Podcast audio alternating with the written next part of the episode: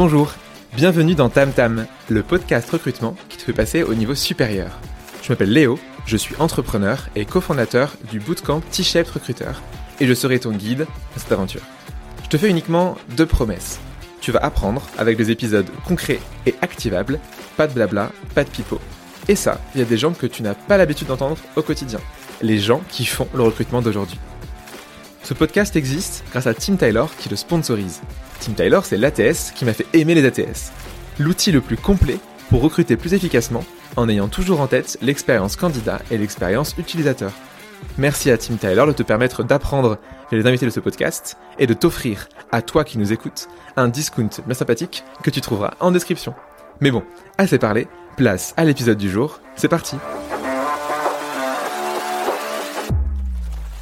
Et bonjour à toi, Morgane, bienvenue sur Tam Tam. Salut Léo et merci de me recevoir. C'est cool de passer encore un petit moment à discuter ensemble. Ça fait un peu trop quand même, hein, des fois de moments à discuter, mais là ce moment-là il va être assez court et comme tu le sais assez assez succinct.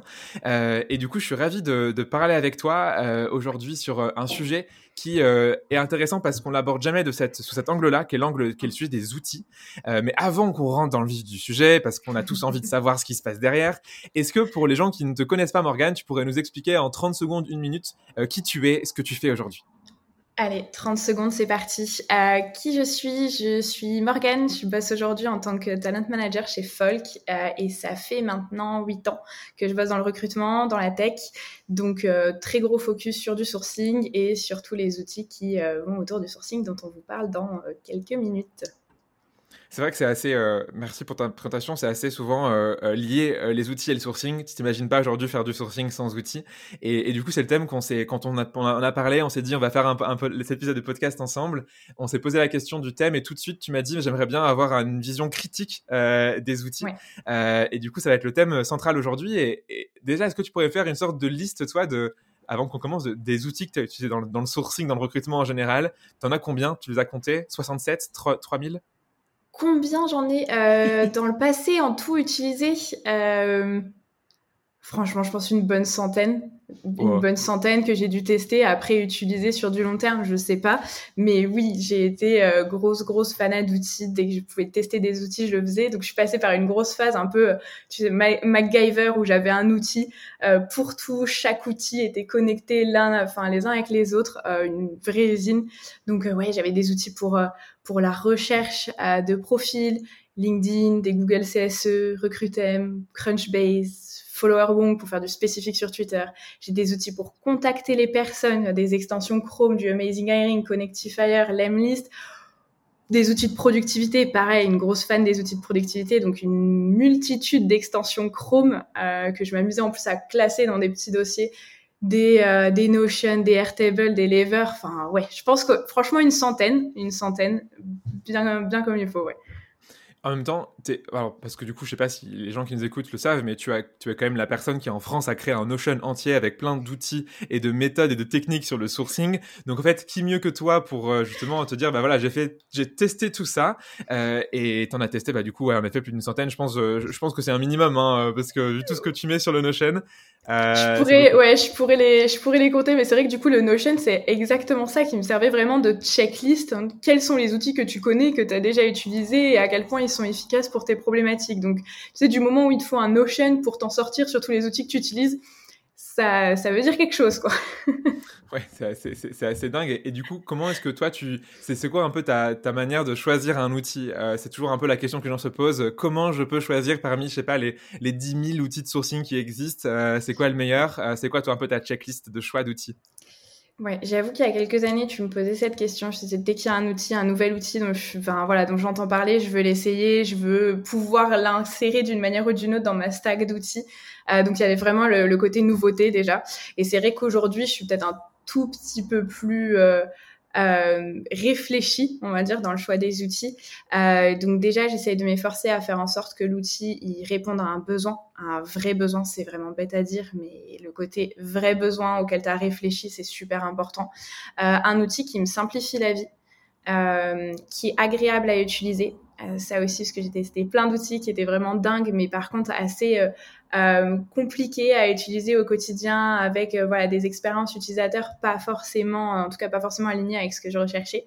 un outil qui va aussi s'intégrer à toute ma stack en fait, à tous les autres outils très facilement. Et puis mine de rien, un outil qui soit rentable, donc peu coûteux ou en tout cas qui en vaille la peine quoi. Ouais, c'est vrai que euh, c'est un peu souvent les. On, saute tête baissée dans un outil sans faire un peu le, avant le bilan, l'état des lieux de est-ce que j'en ai vraiment besoin, comment ça coûte et, euh, et le côté agréabilité, je pense qu'il est important.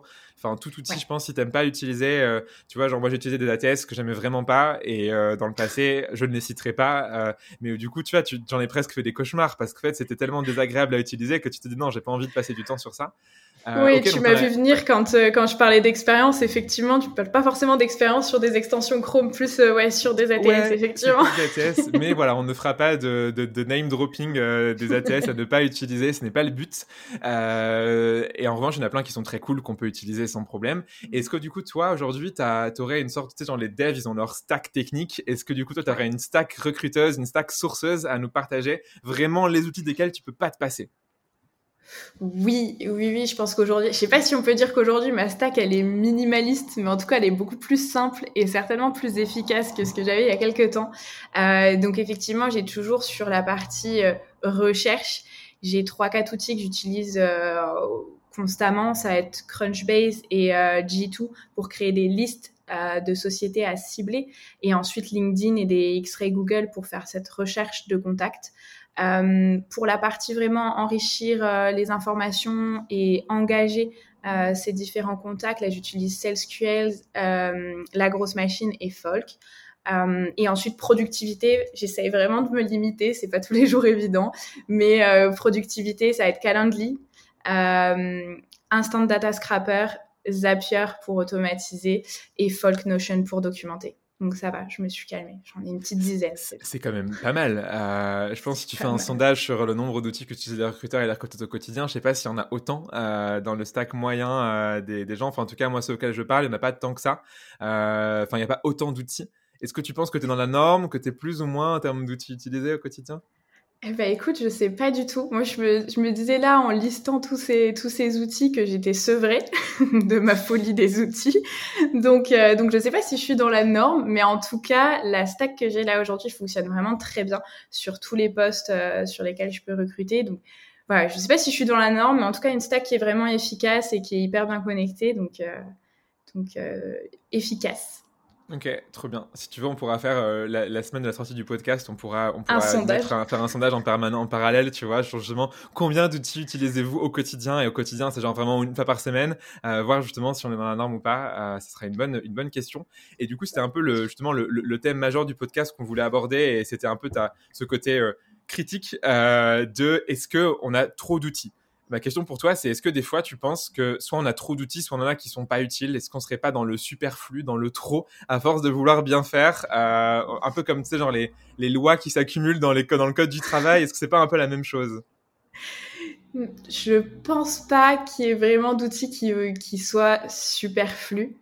Euh, en réalité, par contre, tu peux avoir l'utilisation, en fait, tout simplement, qui en est faite, qui peut, elle, être superflu ou pas suffisamment efficace. Euh, c'est d'ailleurs euh, quand je repensais à, toute la partie outils, je me suis, revenue sur mes expériences passées. Et dans ma précédente société, j'ai monté euh, une stack d'outils. Euh, C'était ma phase MacGyver, comme je disais tout à l'heure. Une stack d'outils de sourcing absolument dingue. Tu vois, au total, j'avais six ou sept outils différents, tous connectés entre eux avec des automatisations sur Zapier.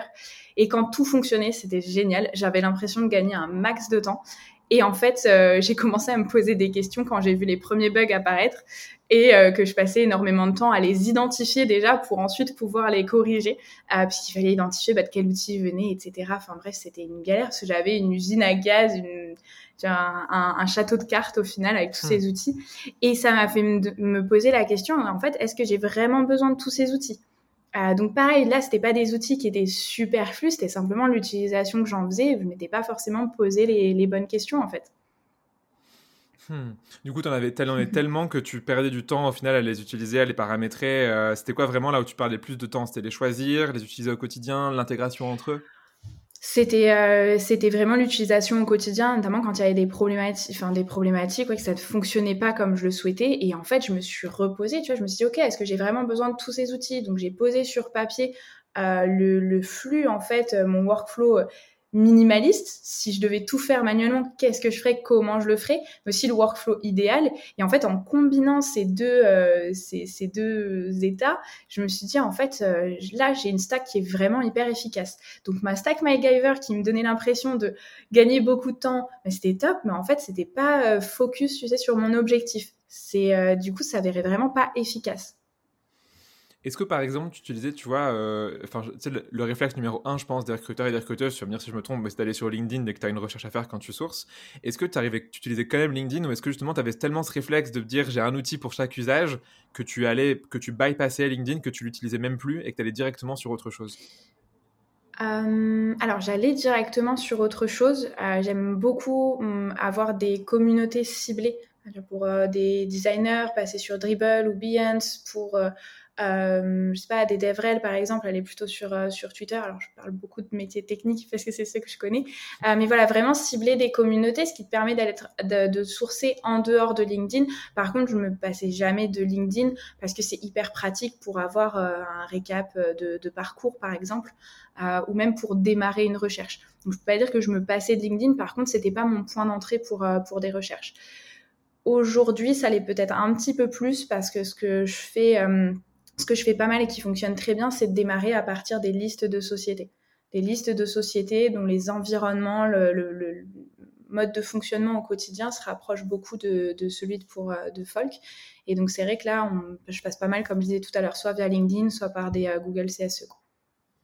Ok.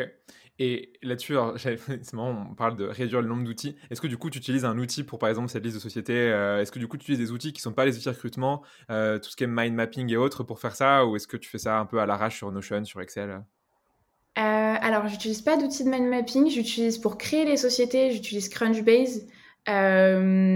Pour créer ces listes de sociétés ou tout simplement des market maps en fait qu'on peut trouver qu'on peut trouver sur Google. Euh, et après, non, par contre, c'est vraiment euh, sur Notion que je vais faire euh, en fait mes sourcing maps où je mets les requêtes qui ont bien fonctionné, celles qui fonctionnent un petit peu moins et je me crée vraiment des listes de sociétés ou des listes de requêtes très très ciblées. Mais ça reste sur Notion, ce qui fonctionne assez bien pour le coup. Tu dirais que c'est ton outil final majeur, Notion. Si on devait t'en enlever un, c'est celui qui, serait le plus dur à enlever, Notion, ou, ce serait LinkedIn? Bon, LinkedIn est un peu ah, hors catégorie. Entre les deux, ouais, entre les deux, clairement, ce serait Notion. Si tu m'enlèves Notion, j'ai un peu du mal. Euh, de tous les outils que j'utilise aujourd'hui, un peu comme tout le monde, moi aujourd'hui j'utilise euh, Folk comme CRM ATS. Si tu m'enlèves l'outil qui me permet de gérer mes contacts, euh, c'est vraiment compliqué, quoi. Ouais, tu devrais après du coup bah, revenir un peu à l'ancienne avec un Excel ou un truc comme ça et je pense que ce serait pas, ce serait pas forcément, forcément agréable. Ouais, je reviendrai sur ma petite stack MacGyver de, de ma précédente société avec un Airtable euh, connecté à LinkedIn, connecté à plein d'autres choses. Donc, euh, ouais. Pourquoi se, complexifier la vie alors qu'au final on fait des trucs tellement simples euh, Non mais et, en vrai c'est rigolo ce que tu dis parce que tu as aussi un, un phénomène et, tu vois moi je vois beaucoup, il y a un terme, des fois je trouve ça assez ambivalent, on parle beaucoup sur LinkedIn de, de growth par exemple et en mm. fait on, on parle du principe d'appliquer le growth au recrutement. Alors j'en parle aussi parce que c'est un des modules qu'on a dans une formation avec Elise, mais je trouve qu'il y a beaucoup de gens s'accaparent ce sujet en disant en fait faire de la masse. Euh, le recrutement aujourd'hui, on n'a pas le choix, les gens répondent pas, et donc on fait du mass messaging, on fait tout en automatique, on automatise les relances, on automatise les, rappels, on mmh. automatise tout, on automatise tout. C'est quoi ton avis là-dessus? Est-ce que tu penses que euh, c'est quoi le dosage à avoir entre automatique et manuel quand tu fais du sourcing notamment? Eh bien, écoute, un peu de la même façon que, que ma réponse de tout à. Si tu m'avais posé la question, je pense qu'il y a même deux, trois mois avant qu'on discute, avant qu'on ait cette discussion sur ce, autour de ce podcast tous les deux, euh, je, t'aurais dit que oui, automatiser, faire gagner du temps, c'était ce qui avait plus, des, plus efficace. Euh, et j'ai réalisé il n'y a pas si longtemps qu'en fait, non. L'objectif de l'automatisation, c'était pas de gagner du temps, enfin pas toujours. Euh, et je me suis rendu compte de ça vraiment autour d'une discussion qu'on a eue avec Nicolas euh, Darcy et Pierre-André Fortin.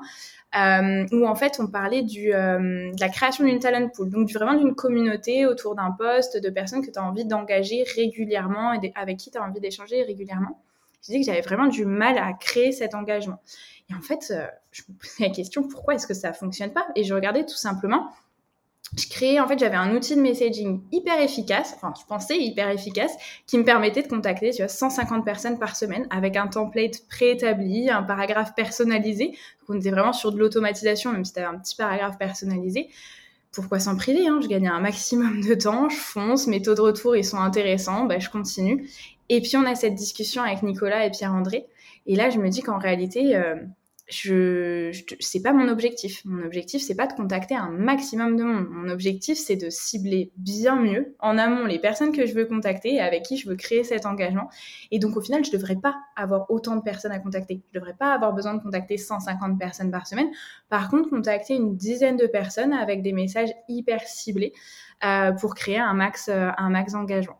Euh, donc là, au final, eh ben, euh, salut mon outil de messaging euh, full automatisé et puis euh, bah, bonjour euh, parcimonie balance entre justement l'automatisation et puis les, actions un peu un peu manuelles quoi. Est-ce que tu, pourrais dire, pour faire un, rappel avec les, un des sujets, alors tendance dans l'actualité, est-ce que tu pourrais dire que c'est la sobriété dans le recrutement qui va finir, finir par s'imposer au final? Ouais, je pense que je pense que ça. En tout cas, moi, par rapport à mon retour d'expérience, euh, ouais, je pense que qu'on va on va y arriver. En fait, euh, avoir une stack d'outils et tout automatisé de bout en bout, en fait, il y a aucune euh, aucune différenciation. Ah, et c'est ça qui compte, en fait, c'est l'engagement d'humain à humain de pouvoir réagir sur différents sujets. Si tu as tout qui est automatisé, que ce soit pour le sourcing ou pour le recrutement, tu, tu perds énormément en fait de la valeur de la valeur ajoutée que toi t'apportes sur chacun de ces échanges. Est-ce que sur, du coup sur toute ta chaîne de valeur du recrutement, est-ce qu'est-ce que du coup tu gardes en, en automatisé euh, global et qu'est-ce que tu gardes en manuel en termes en termes d'étapes selon toi? Euh, Automatisé, c'est les relances. Les relances, ouais. je laisse automatiser parce qu'en général, euh, c'est c'est toujours les mêmes informations que je vais pouvoir euh, que je vais avoir envie d'ajouter. Par contre, euh, vraiment les premiers messages, là où au départ, comme je disais, il y avait un petit paragraphe qui était personnalisé. Là, aujourd'hui, je le rédige vraiment d'emblée dès que je vois euh, le, profil sur n'importe quel réseau social d'une personne. Je vais directement rédiger de A à Z ce premier message. Euh, j'ai pas encore les retours. On se reparle dans quelques mois pour avoir des, retours euh, chiffrés. Là, j'en ai pas encore assez pour que ce soit vraiment parlant. Euh, mais ouais, c'est vraiment cette, cette partie-là que, que, je garde, que je garde manuelle.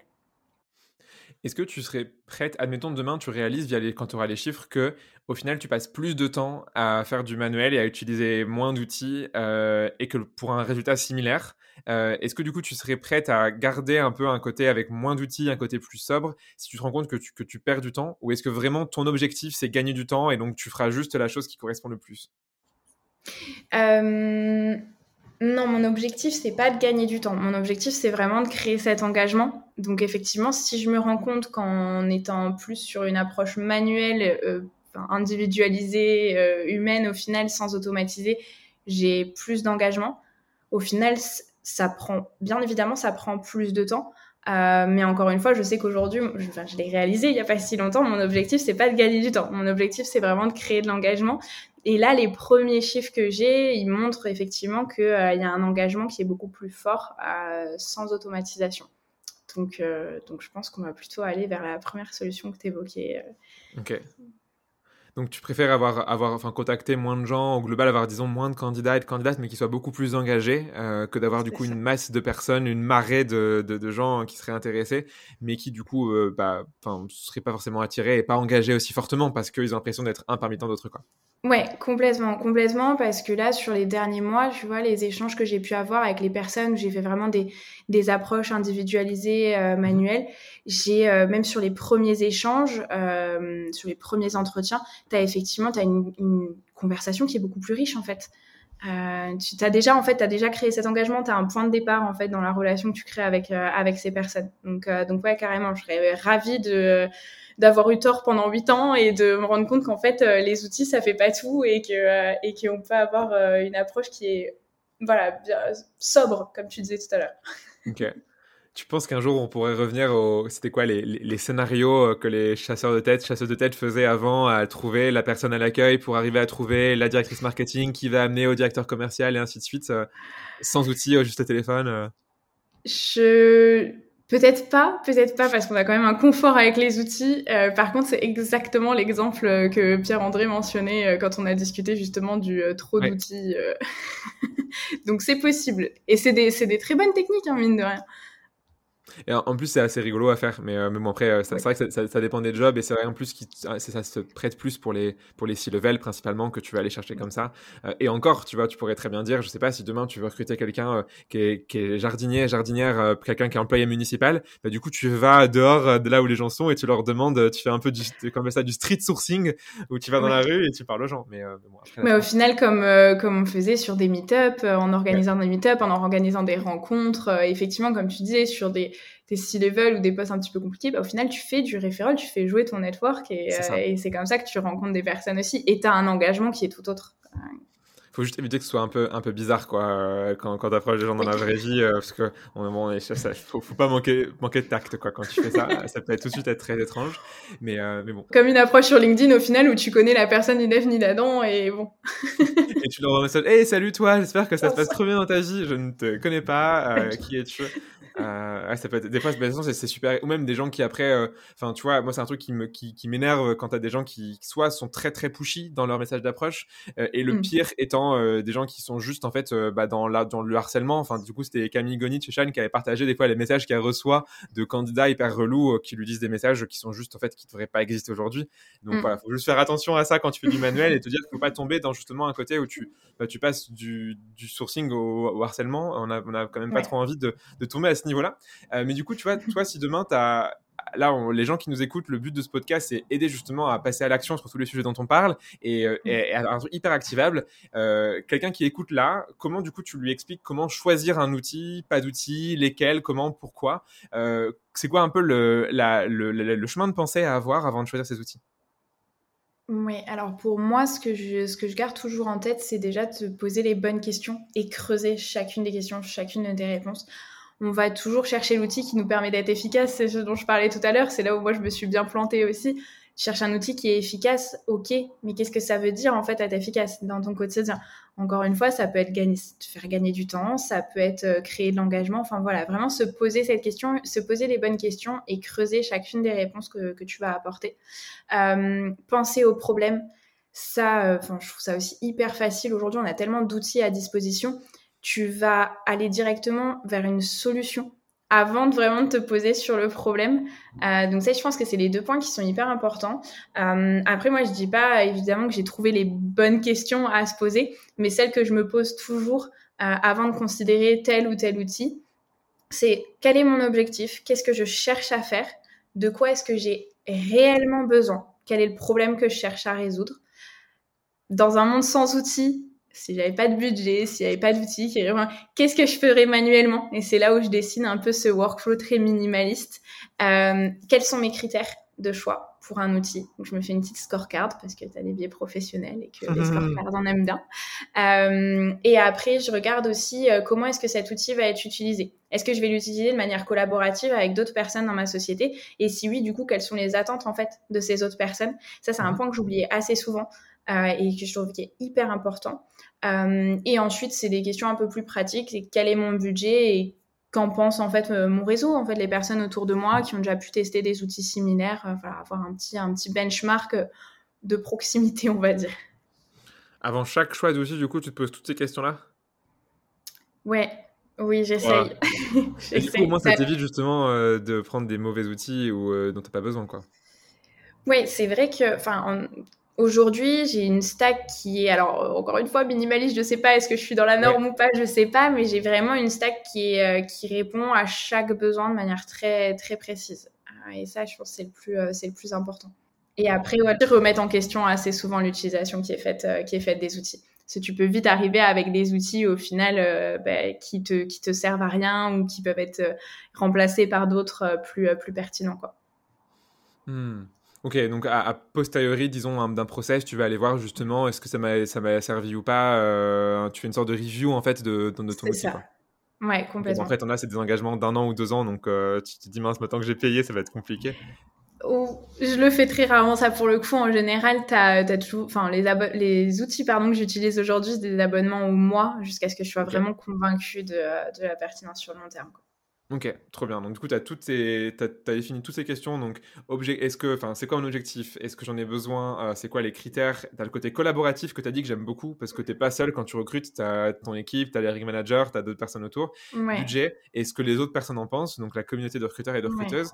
Tu as toutes ces, ces, ces, questions-là que tu te poses. Admettons, je sais pas, tu te dis, bah, j'ai envie d'avoir euh, un, un, ATS. Comment tu vas du coup choisir parmi tous ceux qui existent? Euh, Tu prends cette liste-là et tu fais des scorecards et tu vas tous les voir un par un en leur posant des questions oui, c'est ça. Alors, non, sur les ATS, ça peut être vraiment compliqué parce qu'il y en a beaucoup. Mais effectivement, je prends euh, les, les, ceux qui, a priori, d'un point de vue externe ou par rapport à ce que mon réseau m'a dit, vont correspondre le plus, le, plus à mon besoin. J'essaie d'avoir une liste. C'est sur les ATS, quand je l'ai fait, j'en avais cinq. C'était quand même assez long.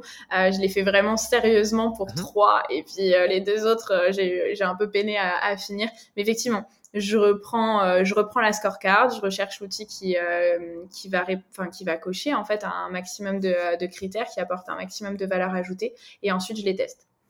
Euh, en général, tu as des tests quand même de, de 7, 14 jours, donc ça permet, ça permet de cette période d'essai là vraiment de, de, de, voir, comme on disait tout à l'heure, est-ce que c'est un outil agréable, est-ce que c'est un outil que je me vois utiliser au quotidien, toute cette partie-là.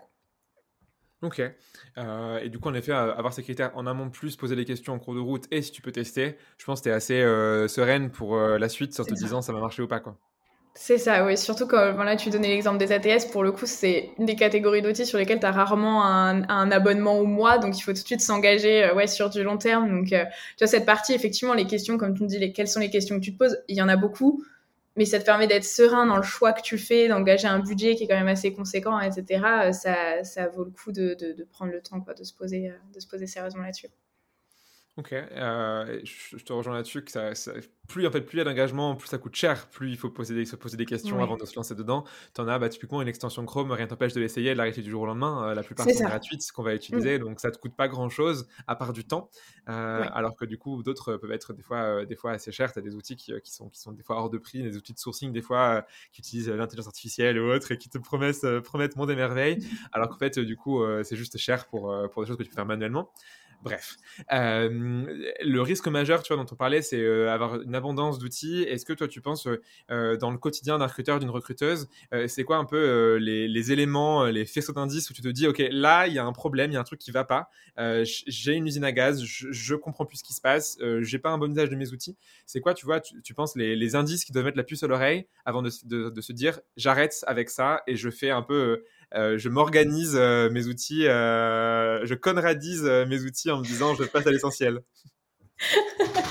je pense que tu quand tu choisis un outil, que tu le poses sur papier ou pas, que tu te poses sur ta réflexion ou non, tu as forcément un objectif. Tu as un objectif en tête. Du coup, dans ton quotidien, c'est vraiment garder un œil sur cet objectif suivre tes métriques aussi et comprendre ben, pourquoi est-ce qu'elles s'améliorent ou non. Enfin voilà, suivre, suivre ces métriques se remettre en question. Euh, c'est hyper important, se reposer, se reposer, euh, se reposer les bonnes questions, se reposer sur ses choix aussi. C'est pas grave de se dire on s'est embarqué sur un outil ou sur une multitude d'outils et se dire bah en fait c'est pas le bon setup.